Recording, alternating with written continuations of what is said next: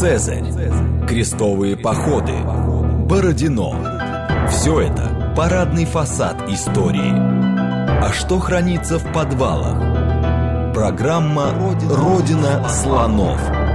То, о чем ученые обычно не рассказывают, потому что их не спрашивают. Программа предназначена для лиц старше 16 лет. Всем привет, это «Родина слонов», программа об исторических мифах, об истории, которую мы не знаем, и о тех фактах, которые вполне очевидны для ученых, но по разным причинам прошли мимо нас. Меня зовут Михаил Родин, и мы продолжаем сегодня серию специальных выпусков, которые мы записываем по всей России, благодаря проекту «Дневная поверхность», который я делаю на YouTube-канале а, «Прошлое». Подписывайтесь и будете понимать, где и почему я в этот раз оказался. И в этот раз я оказался под Челябинском, а, в палеопарке Ассоциации Архиус на озере Сунгуль. И не удивляйтесь поэтому, если вы услышите плеск волн, крик чаек и каких-нибудь залетных туристов. Э, мы прямо сидим сейчас на прекрасной э, полянке лесной. А сидим мы здесь э, с Иваном Андреевичем Семьяном, руководителем лаборатории экспериментальной археологии Южноуральского государства. Привет, Ваня, постоянный гость нашей программы. Ну, наконец-то я у тебя в гостях. А Привет, Миш, да, я очень рад тебя встречать вот здесь, под сенью наших деревьев, на нашей земле. Это очень здорово, что ты добрался, я счастлив. И, а, естественно, поскольку мы находимся а, в парке, посвященный экспериментальной археологии, мы решили поговорить, собственно, про экспериментальную археологию. Очень многие люди смеются, когда я говорю, что история — это наука, там можно ставить эксперимент, все такие, что, какие эксперименты в истории? Но археология для меня — это часть все-таки исторической науки. И это то, а, та отрасль, где точно можно ставить эксперименты, а ты у нас возглавляешь не только ассоциацию а, экспериментальной археологии, еще и, и лабораторию, а, поэтому с кем, собственно, разговаривать, как не с тобой об этом.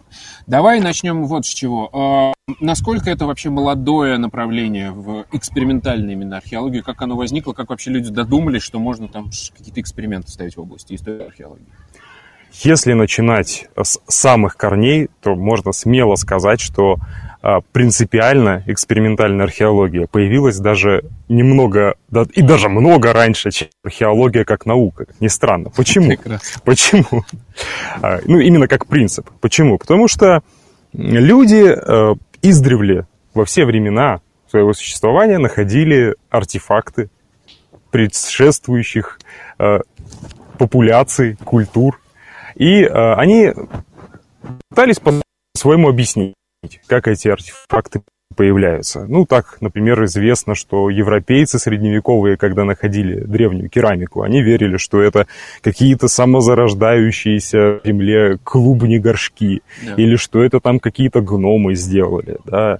У нас э, даже, вот, например, на Урале в Оренбуржье есть такой вот рудник Каргалы, рудник эпохи бронзы, и в царское время считали, что это чудские копии, это копали какие-то, какая-то мифическая чуть белоглазая, это выкапывала. И э, таким версиям э, им не с числа. И есть очень яркие примеры, когда, например, каменное орудие Конечники стрел, э, рубила воспринимались как э, стрелы э, Ильи Пророка или Перуна ранее. Есть древнерусские в Новгороде вот выставлены обрамленные амулеты, обрамленные золотом и серебром, кремневая стрела. Mm-hmm. То есть это были свои объяснительные модели, конечно, в которых люди заблуждались, но они по-своему это старались объяснить. И, естественно, люди, которые попытались объяснить, как рационально могли появиться эти вещи. И э, уже в XVIII веке э, были такие исследователи, как Андреас Роде. Э, каменных орудий можно построить деревянный дом, что в принципе чтобы сделать каменное орудие, не нужны металлические инструменты, и тем самым они подтверждали э, модель Томпсона, систему трех эпох.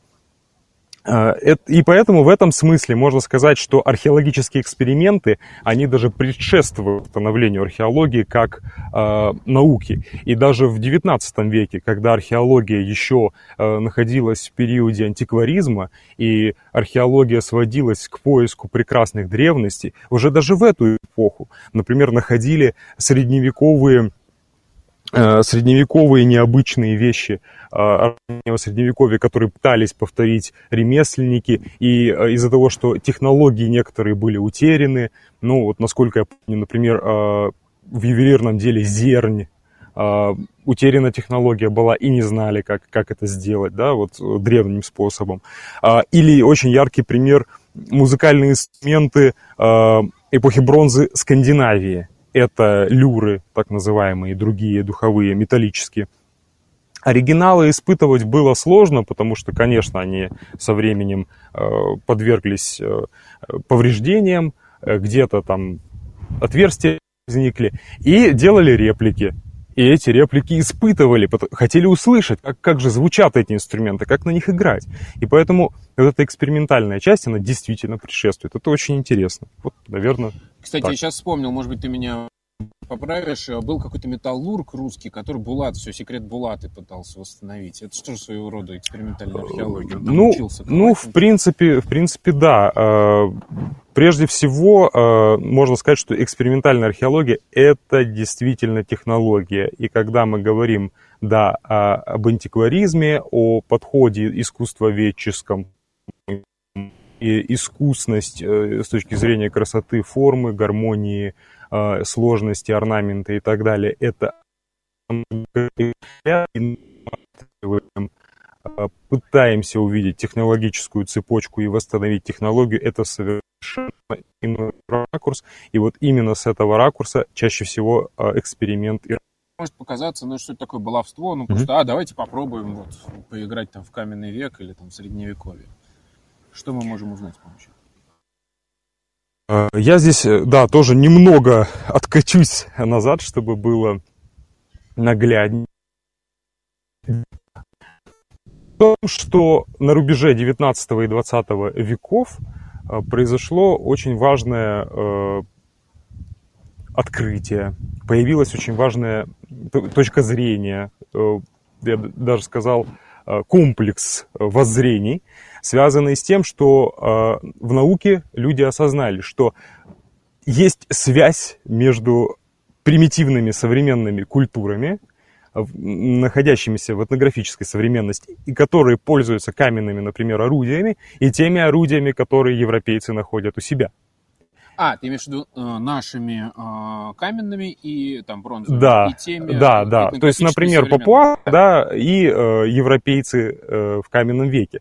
И стало очевидно, что предки европейцев находились когда-то давно на схожих этапах развития общества, технологии и производства э, инструментов. И, э, естественно, стали привлекаться параллели из этнографии всевозможные для реконструкции моделей прошлого э, в, в Европе, в частности. И э, на этом этапе, на этом этапе э, начинается всплеск интереса, прежде всего, к, экспериментальная археология, можно сказать, зародилась прежде всего как экспериментальная археология потому что начали делать каменные орудия, пробовать работать этими каменными орудиями.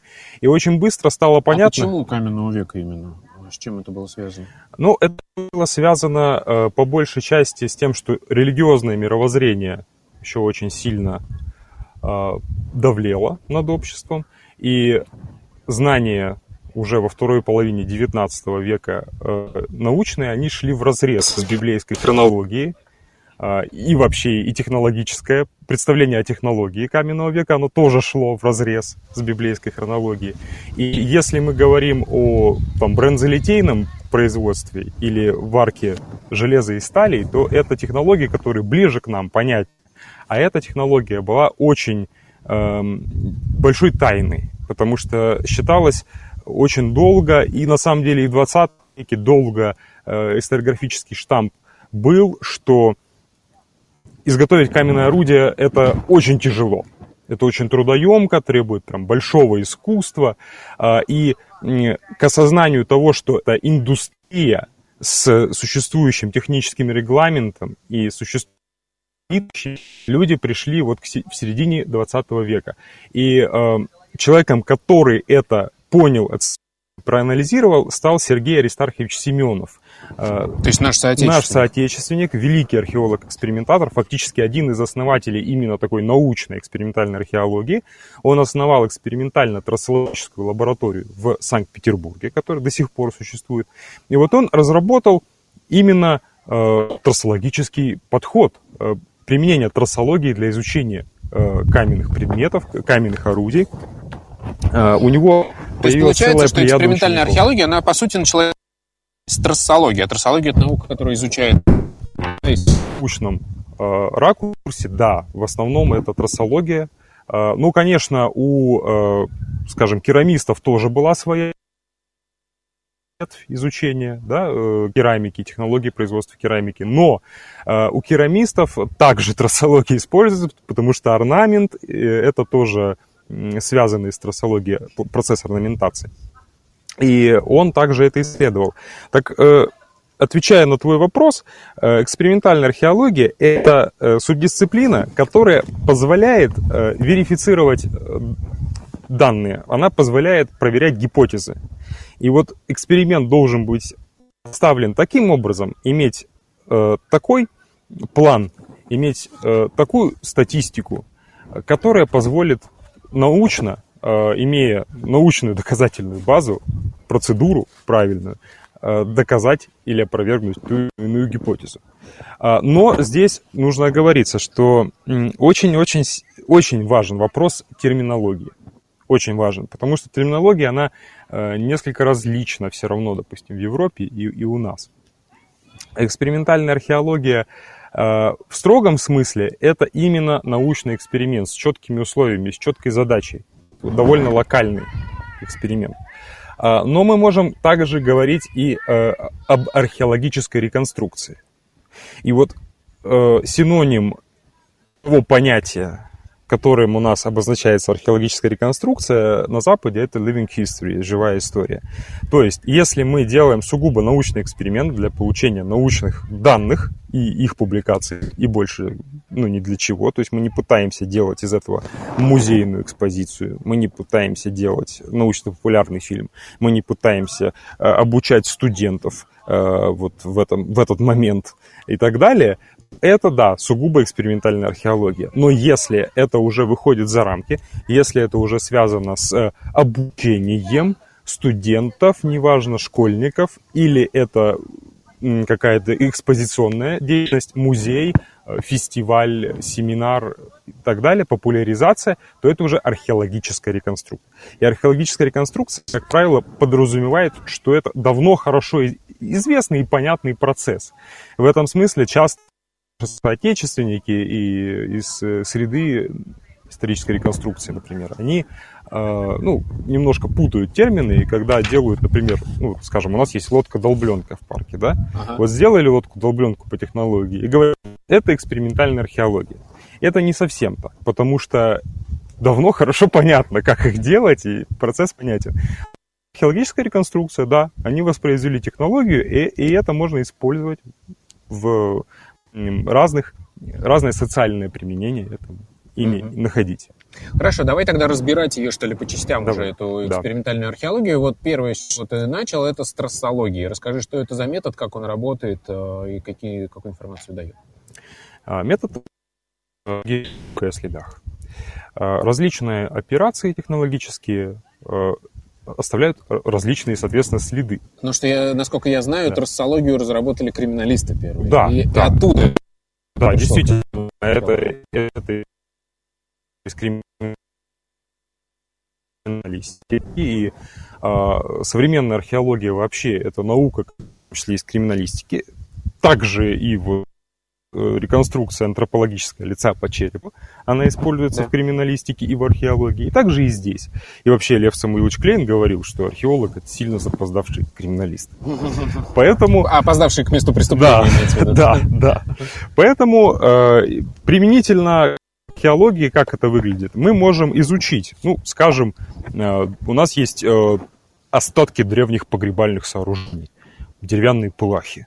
И мы можем на э, этих плахах увидеть следы от древних топоров или тесел, и мы можем внимательно изучив эти следы, сверить их с тем арсеналом ремесленным, который мы находим в этой же культуре, и понять, каким инструментом это было сделано. Соответственно, мы можем уже классифицировать инструмент и понять, что он э, плотницкий или ремесленный, что он не боевой. Мы можем его лучше интерпретировать в комплексе, допустим, мужского погребения, что было он связан с ремеслом там, или э, был простой селянин, а не был он воин, да, и так далее. И в каменном веке это чрезвычайно важно, потому что строгание, пиление, рубка, шлифовка, все это оставляет совершенно различные трассы, различные следы.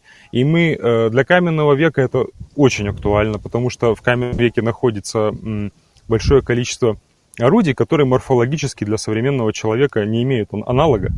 Потому что когда мы находим нож, ну, понятно, это нож. Хоть в бронзовом веке нож, да, хоть там сейчас. А, а в каменном веке есть всякие скрипки. Да? Лощила, Лощила, я помню, был да. большой проблем. Всякие такие вещи. И вот этот скребок, фактически. Как, э, это такой вот э, линзовидный э, обработанный каменный предмет, которым можно, если он острый, им можно резать, им можно миздрить шкуру, им можно что-то стесывать, там, соскребать. То есть разные делать операции. Можно отретушировать кромку, что-то пилить, и, и так далее. И в зависимости от этого интерпретировать эти предметы, интерпретировать те операции, которые ими э, было принято делать вот в этой культуре. Поэтому трассология, конечно, это вот одна из основ. Ну и говоря о э, каких-то привлечении смежных дисциплин, конечно, следует сказать, что э, максимально используются и современные материалы в археологических экспериментах, и какие-то даже роботизированные установки. Почему? Потому что э, есть операции, в которых человека, по крайней мере, пока заменить невозможно. Э, ну, э, сейчас попытаюсь смоделировать. Ну, например, вам нужно понять, насколько долго в среднем опытный мастер будет производить такой тип каменного орудия. Какое время он затратит. И робот вам пока еще каменное орудие вряд ли сделает. Так. Но а если вы хотите измерить как различные э, виды э, кремниесодержащих пород э, растрескиваются при одинаковом воздействии, то лучше вам поставить какой-то молоточек с одним весом, который будет наносить одинаковый удар. Потому что человек будет наносить в любом случае разные усилия. Пусть чуть-чуть, но разное. И это уже будет не очень объективно. Поэтому здесь вот зависит от ситуации, но очень часто полезно сделать как, какую-то вот такую или имитацию э, баллистический гель используется да, при изучении вот проникающей способности. А, потому что, ну, во-первых, не всегда удобно достать э, целую коровью тушу или там свиную. Причем важно, чтобы она была с потрохами желательно, потому что тоже сопротивление. И, и амортизация. И амортизация, а еще если там она живая и движется, тоже оказывает эффекты. Мышцы могут быть напряжены, много нюансов. А баллистический гель, он может равномерно сымитировать среднюю плотность. И вы будете ее знать, и это будет данные, э, переменная в уравнениях вашего эксперимента. Угу. Поэтому... Ты уже начал рассказывать про конкретные эксперименты. Вот э, у школе мы с трассологией начали, давай с нее. Вот, ну, как вообще это проходит? То есть мы нашли какую-то штуку, когда непонятно нам, как она использовалась. Приведи пример, как ставится этот эксперимент, какие версии, как они проверяются, как это вообще работает. А, ну, я э, расскажу о примере, который мне ближе к телу, угу. потому что я о нем хорошо знаю, могу утверждать. А, это эксперимент, допустим, наш с синташтинским луком. То есть вот в синташтинской культуре эпохи бронзы, это 4000 лет назад э, в Южном Зауралье, э, в трех погребальных комплексах нашли в богатых, э, но сильно потревоженных погребениях роговые детали. И довольно долго спорили, что это такое, для чего это, какие-то подвесы, что-то вешали, что как их использовали, какие-то вту профессионального Сергея Геннадьевича, э, Андрея Геннадьевича Берсенева. Андрей Геннадьевич посмотрел э, и сказал, э, здесь есть сработанности от перетирания каким-то шнуром. Вот в этом месте, вот в этом. Все эти места он, естественно, отфотографировал на электронный микроскоп, обозначил для археологов. И стало очевидно, что это детали лука. Угу. Просто выглядел, и как он стрелял, и какие у него были характеристики, но факт то, что это были сработанности от тетивы. Я сейчас вспомнил, что у нас на YouTube-канале прошлое есть целая твоя большая лекция. Этот эксперимент, э, как он устроен и как вы делаете, записываете Да, в Москве, да, да. А, да. да. Подожди, а как э, вы поняли, что это деталь лука? Потому что, ну, к огромному количеству вещей могут э, подвязать какую-нибудь печевочку, которая будет перетирать. Ну, здесь два момента. Во-первых, это воинские погребения с колчанным набором. Это да. все-таки косвенно указывает на то, угу. что это лук. Ну а второй момент, что э, такое интенсивное и стирающее воздействие, оно все-таки э, больше э, характерно для лука. То есть сложно представить какую-то другую э, деталь, э, которая бы так сработалась. Ну и сами детали морфологически тоже удобнее всего для лука. То есть там есть те, которые уж точно как, они идут в комплексе, скажем. Uh-huh. То есть если одна из трех еще может быть как-то применена как там какой-то крюк для uh-huh. э, скажем, где-то, да. то другие две явно имеют отношение к какому-то чтобы в него вставили что-то деревянное внутрь, угу. в нем самом перфорация, в которое что-то привязывалось, и оно и стирало. То есть... А бывают такие штуки, которые, ну, это я знаю, что бывают такие штуки, которые, например, ну вот э, в комплексе найдены, но все равно непонятно. В погреб... не, по... не в погребении, а где-нибудь там на в жилище, да, а какая-то непонятная штука, непонятной формы, и вот как с ней работают? Как... Огромное количество. И вот если быть честным, а мы честные с нашими слушателями да. все-таки, а, и пусть нас слушают все, а, в том числе любители мистики загадочных тайн, и пусть они знают, что это совершенно нормально, что мы не знаем, как многие вещи использовали, но мы стремимся понять. И э, маленькая ремарка. Интересна экспериментальная археология тем, что вот в Европе э, принято иметь специальные департаменты. Да, да, это у нас Это там... те самые залетные да, туристы, про которых да. я говорил в начале программы. Это у нас древние мадьяры, там, видимо, приносят жертву экскурсантов. Завтра, кстати, в программе прошлой мы поговорим а, как раз про материальную культуру мадьяр и вот тех самых, которые сейчас, видимо, орут. Там. Да, у которых боевой клич случился да. сейчас. Да. Так. А, да, то есть специальный департамент, в котором а, работает специалист, а, который имеет представление об очень многих древних технологических операциях. А скорее всего это команда специалистов, каждый из которых один кожу хорошо знает, один кость, один металл, один камень. И вот к ним приходит археолог, который нашел такую вот неведомую угу. субстанцию. Приносит он ее. А, и я приду конкретный пример. Это так называемые утюжки каменного века. О, да, да. это прекрасно. Это утюжок каменного века, это вот, э, собственно, утюжок такой каменный, в нем такой вот как бы пропил. Да. Есть такая ложбина. И вот каких только версий я специально мы делали статью научно-популярную про это. Вот у нас угу. Катя Трофимова готовила, наша сотрудница. И мы пытались все версии собрать. И разменные монеты. И какой-то, значит, хлеб такой а. условно, символический, который преломляли посередине и разные племена забирали. Ага. И э, женские половые органы ага. символические. Что там только не было. Но обращение к этнографии, да, еще выпрямители для стрел. И вот сейчас э, точка зрения основанная на эксперименте, она о чем говорит? Что те утюжки, у которых продоль шла вот эта ложбина, скорее всего, это действительно выпрямители для стрел. Потому что удобно, потому что работает. И действительно, как мы знаем, опять же, у нас вот было видео, где мы делали стрелы. Да. И стрелы, даже с ровные веточки, они не такие ровные, как стрелы, сделанные на токарном станке. И действительно, ее нужно подправлять, если вы хотите прям стрелу это работает. А, а те, у которых э, поперечные ложбины, они служили для, э, скорее всего, как утяжелить, они менее массивные, и они служили как утяжелители для копьеметалок.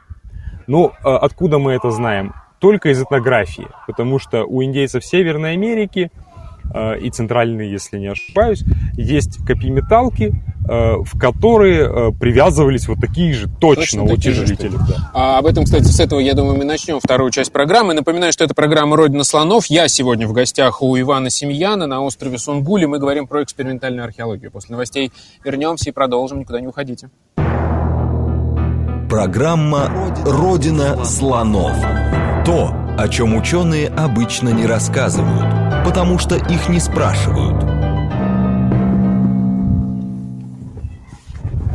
Еще раз добрый день, это Родина Слонов, программа об исторических мифах. Меня зовут Михаил Родин, и сегодня у нас специальный выпуск, который мы ведем с озера Сунгуль, что под э, Челябинском. Сегодня я в гостях в палеопарке Археос э, у Ивана Семьяна. И мы говорим с ним про экспериментальную археологию. И вот мы закончили как раз на том, как определяют неведомые разные штуки э, археологи с помощью экспериментальной археологии, но привлекает этнографию. И здесь я хотел бы как раз у тебя спросить твое мнение по поводу высказывания разных умников, которые всегда а, реагируют на экспериментальную археологию. Да вы ничего не знаете, городские, вот съездите ко мне в деревню, к бабушке, там, к дедушке, вот он тебе объяснит. Правильно ли я понимаю, что, ну, не все же такие глупые. Это и делается постоянно. Ну, тут, конечно, есть много сторон. Э, можно найти долю истины в этом высказывании свою, потому что, конечно, люди, которые живут ближе к э, природе, живут натуральным хозяйством, они многое знают о традиционном укладе, и это связано и с, э, ну, например, они знают больше о том, как появляются продукты. Они готовят молочные продукты, они забивают скот, они знают цену еде больше, чем городской житель. И такие моменты есть. Но говорить о том, что эти люди пользуются технологиями из каменного или бронзового века, конечно, нет. И еще я бы хотел сказать, что э, специалисты по э, экспериментальной археологии, они тем и отличаются, что археолог-экспериментатор обычно имеет, конечно, какую-то а, профильную специализацию. То есть он не является специалистом по всей экспериментальной археологии. Вот у меня есть такая проблема, что меня часто так воспринимают. То есть ко мне, мне говорят, ну, ты же экспериментальной археологией занимаешься, как кельты варили сталь? То есть это такое. И обычно, конечно, э, этот человек э, допустим, возьмем западного коллегу какого-нибудь, он учится в специализированном департаменте, там выпускают и магистров, и докторов по экспериментальной археологии в Британии, во Франции, в Германии, э, Испании. И э, он специализируется, например, э, выделка кож в палеолите. И, конечно, у него есть кругозор, он может более широко подсказать и там, про каменное орудие, про прошлое. Что тут важно? Что э, в чем разница между археологом, реконструктором и археологом-экспериментатором. Вот э, очень грубо, условно, но чтобы понятно. Археолог, он очень хорошо знает, но не умеет сделать это. А реконструктор чаще всего, ну, мастер, скажем, мастер-ремесленник, он очень хорошо умеет сделать, но он не знает всего, всей полноты контекста. А археолог-экспериментатор, он должен, его миссия в том, чтобы объединять. Он должен на базовом уровне уметь и на базовом уровне знать вот этот вопрос. А, это как, э, наверное, можно сравнить как какие-нибудь 20-летние, 30-летней давности компьютерные игры, там вроде Диабло, когда ты выбираешь, вот выбрать вот да, да, варвара, да. да, он сильный, но больше ничего не умеет, или мага, он классно колдует, но больше не... И ты выбираешь как Дина. Вот ага. эксперимент... археолог-экспериментатор это вот такой, можно сказать, паладин, вот, который чуть-чуть то, чуть-чуть то. Вот. А, и это первый момент. Второй момент, что, безусловно, те, кто посвящает этому жизнь, они очень хорошо понимают, что они делают. Для них это повседневность. Э, я могу привести пример, когда мы ставили э, такой экспериментальный лагерь в Крыму. Мы жили полгода в Бахчисарайском районе, в Крымских горах, и мы каждый день лили бронзу. И я очень быстро у меня вот вся романтика испарилась, так скажем, почти. И это стало для меня повседневностью. И именно в такой повседневности ты все насущные вещи понимаешь. Все вещи, которые ты делаешь неправильно, то, как они бы вряд ли стали делать. Потому что если это для тебя однодневное какое-то претерпевание и приключения, а, фестиваль какой-то, семинар, ну, не получилось и не получилось, да, или там э, не очень удобно, ну и ничего. А здесь ты, ты живешь этим, ты себе это оборудуешь. И в этом смысле Сергей Аристархович Семенов, он, да, он устраивал первым в нашей стране со студентами вот такие погружения в 50-е годы. Они э, ставили, вот, например, на таких островах, как мы с тобой находимся, они ставили лагеря, э, поселки, э, стойбища, стоянки каменного века, э, и делали там идолов и лодки и все прочее. больше именно внес огромный вклад в научную методологию. Но есть э, экспериментаторы, такие как Турхирдал, который всю свою жизнь посвятил морю, плаванию, конструированию этих примитивных э, судов.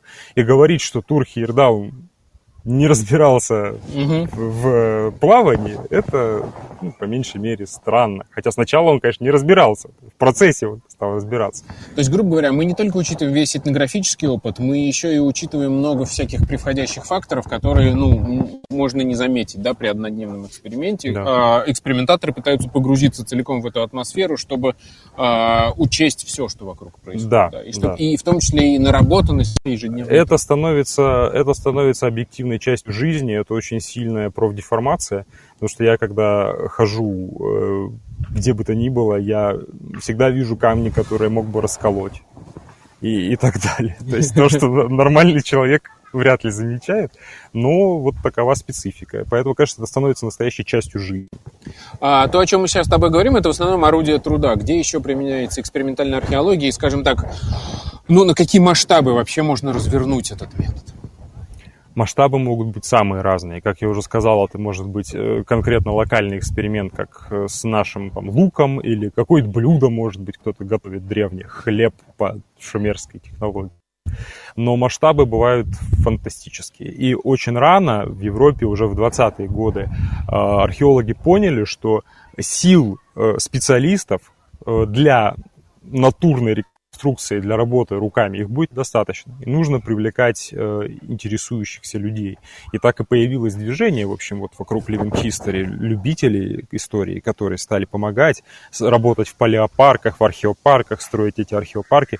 И, конечно, можно привести э, в пример, э, например, французский замок Гиделон, да. Э, который является, его строят уже с 97 -го года, и все делается по технологии, вплоть до того, что снабжается пищей э, работники с близлежащих э, средневековых ферм, и добывается камень, и из него притесываются блоки, и строится замок.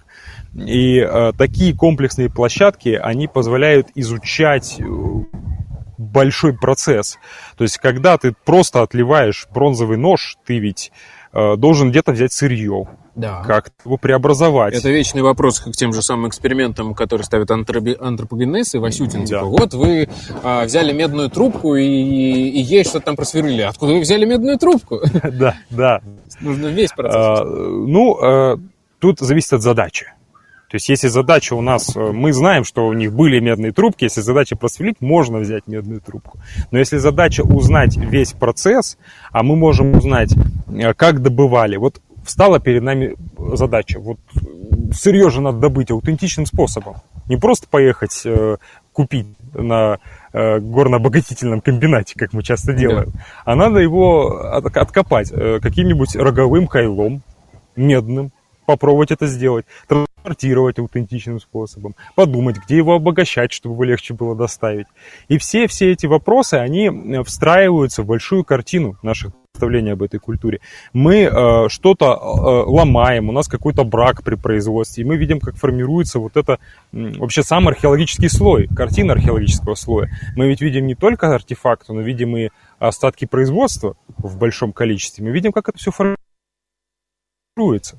И это нам объясняет процесс производства, это объясняет трудозатраты. А трудозатраты объясняют стоимости э, этого предмета и значимость. А это напрямую нас выводит на проблемы сложности общества. На социальные взаимодействия. На социальные взаимодействия, да.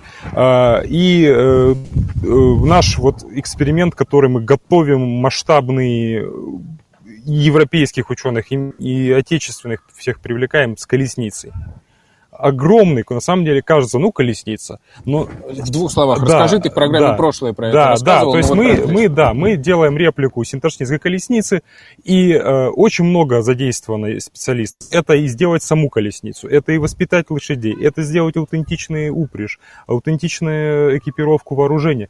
И все это складывается в комплекс, который рассказывает очень большую, очень масштабную историю. То есть, конечно, и такие масштабные эксперименты есть. Э, и можно строить в конце концов, египетскую пирамиду, какой-то участок строительства воспроизвести. Хорошо, но вот смотри, вот когда ты делаешь что маленький эксперимент, да, то есть воспроизводишь какое-то орудие конкретное, что какой-то комплекс, ну вот типа колесницу, да. а, ты всегда, а, ты не можешь избавиться от своего сознания. Ты современный человек с огромным количеством знаний физики, химии, а, мироустройстве и так далее. И ты не можешь, ну, посмотреть на вещи так, как человек э, там с древности. А, а это, ну, этот эксперимент немножко ну, таким недостоверным. Как вот ты к этому относишься? Ну, безусловно, это проблема. Это проблема, и она ну, присуща не только экспериментальной археологии, многим научным областям. А, ну, здесь нужно стремиться максимально э, соблюдать два принципа экспериментальной археологии. Первый – использование всех аутентичных материалов максимально.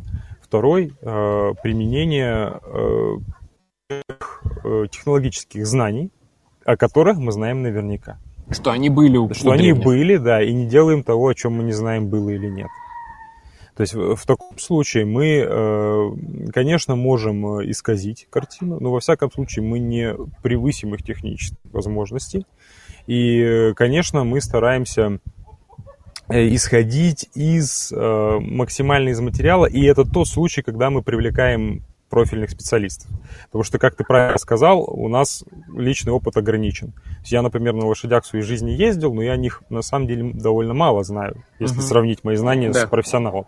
И вот мы привлекаем профессионала, и он э, занимается этим вопросом конкретно. А плотники, которые делают транспорт, занимаются этим вопросом. А кузнец или металлург, кто этим вопросом. И мы потом суммируем эти знания. То есть это не то, что один человек, э, я там в данном случае, да, у которого есть какие-то представления чуть-чуть в этих областях, и я беру и э, начинаю командовать, я думаю только так, вот только так, вот только так. Это большой консилиум, и поэтому проект должен быть большим.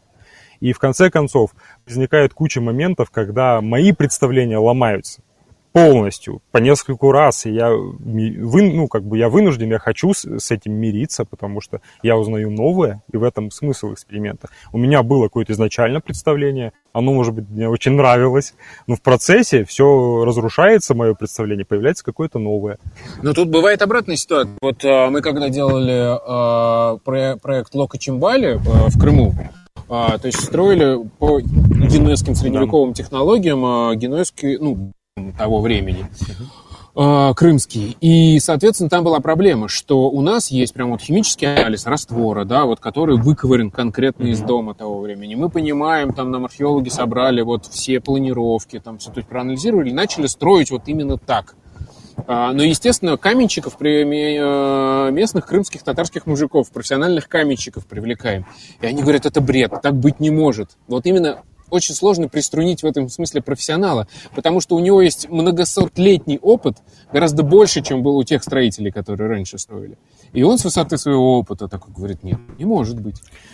Да, я очень понял твой э, И это твой вот отсе, отсечь всегда сложно. Или тоже Паша Сапожников всегда сталкивается с тем, что когда с каким-нибудь э, он там разговаривает плотником профессионально, профессиональный плотник, который там на 800 лет больше у него опыта, чем у средневекового, он говорит, ну какой, какой бред, зачем эту ложбинку вот эту вот в бревне сверху делать, туда же вода будет натекать.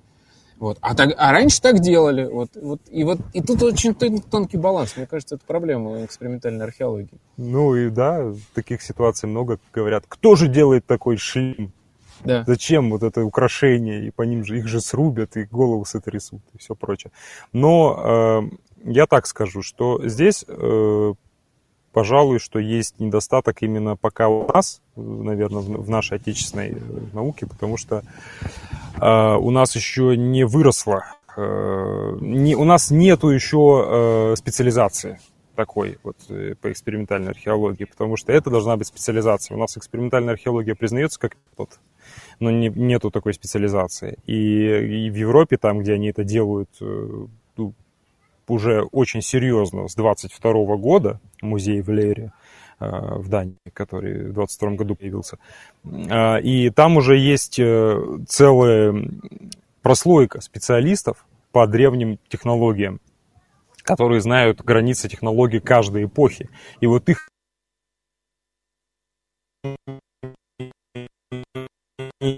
не современных камер, которые на это заточены. Это, конечно, очень важно. И вот тут э, я буквально в двух словах, но это очень важный момент, э, проблема терминологии все-таки, она присутствует. Потому что в Европе своя история формирования всей этой, э, всех этих явлений, вот в частности экспериментальную археологию мы обсудили, живая история это, соответственно, экспонирование да, в музеях. А в Европе есть historical reenactment, это инсценировки, э, буквально reenactment переводится инсценировка. То есть ну, это какой-то... Ну, у нас вот в том-то и проблема, что у нас это переводит как реконструкция, а вообще reenactment значит это э, какое-то сражение, какое-то событие, и мы его воспроизводим. То есть это шутейные бои, но у нас нету цели сделать по технологии вещи вот в reenactment, да, то есть у этих ребят. Они, то есть могут щит из фанеры сделать и нормально. Для зрителей он будет хорошо смотреться. И поэтому там немножко другие правила вот, вот в этих клубах. Э, и уж отдельно особняком это ролевое движение, там неважно, ты Дарт Вейдер или ты рыцарь, но э, если цель у тебя там играть и что ты э, персонаж какой-то, то это ролевая игра. А у нас это все хлынуло при распаде Союза, тукинисты, э, потом реконструкция, все вот как бы варилось, и у нас возникла некоторая самобытность, как водится такая наша. У нас были э, ролевики какие-то, они повзрослели, естественно, у них интересы тоже повзрослели, они обратились к истории, стали как-то вникать в материал и так далее. И это очень круто, но э, сейчас мы находимся на этапе, когда э, у нас э, нету пока прочного моста между вот этими ребятами, вот, которые у нас сейчас кричали боевой клич, да,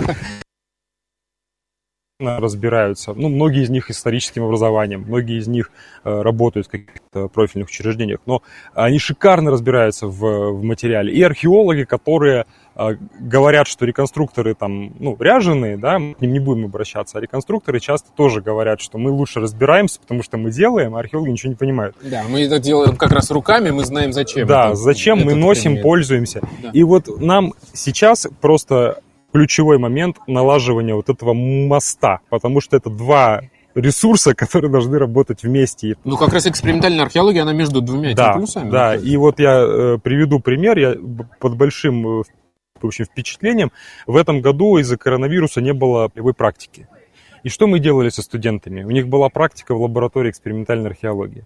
И мы с ними лепили, делали войлок, там, делали каменные орудия. В общем, э, я э, однажды проснулся с мыслью о том, что я ведь сейчас учу профессиональных реконструкторов. Фактически. То есть э, я человек, который в свое время, у меня был военно-исторический клуб, я был реконструктором, да, потом я как бы ушел, конечно, в археологию, э, хотя реконструктором перестать быть нельзя, я думаю. Вот, но э, у меня, может, была мечта, я ее, может, так не формулировал, но чтобы это появились профессиональные реконструкторы, скажем так. И, конечно, они есть. Но имеется в виду, что здесь это э, все институциализировано, что это да. делается на базе образовательного учреждения, совершенно легально. И у этих ребят теперь есть представление обо всех э, эпохах, э, о том, что они будут находить на раскопках через призму вот технологии. Они ее они ручками научились да, это делать, да. да. И это сейчас опять мы возвращаемся к тому, что это не прикол, это историческая реконструкция сама по себе. Это Конечно, тоже не прикол, нет, а безусловно. позволяет нам массу информации узнавать о прошлом. А вот ты вскользь упомянул, тут у нас еще немного времени остается, но я думаю, успеем кратко. А, вскользь упомянул керамику, но ведь мне кажется, керамистика это вообще одна из тех отраслей, где вот как раз экспериментальная археология очень круто развита. Да. А, и они такие, ну, мне кажется... Школа Бобринского. Лидируют. Да. Вот недавно в Москве был эксперимент очень смешной, смешное, я все его хотел снять. А, они приглашали а, всех шей э, лепить керамику, потому что у них там возникла какая-то а, версия, от вот этот узор, который считается отдельной культурой.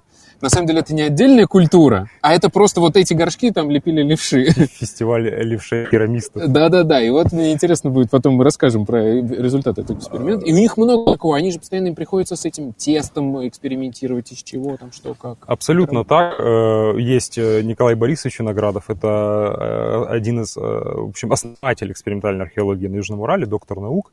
И вот он мне рассказывал замечательную историю именно керамик, то он лепил эту посуду, и э, еще там в 70-е годы он э, понял, что э, сосуды эпохи бронзы делались на, на сосуде основе вот в этой, на этой территории. То есть как была какая-то основа, может быть даже деревянная болванка, которая обкладывалась тканью, поверх нее лепился сосуд, снимался, и потом вот отпечатки ткани в сосуде э, на, на, на дне находят.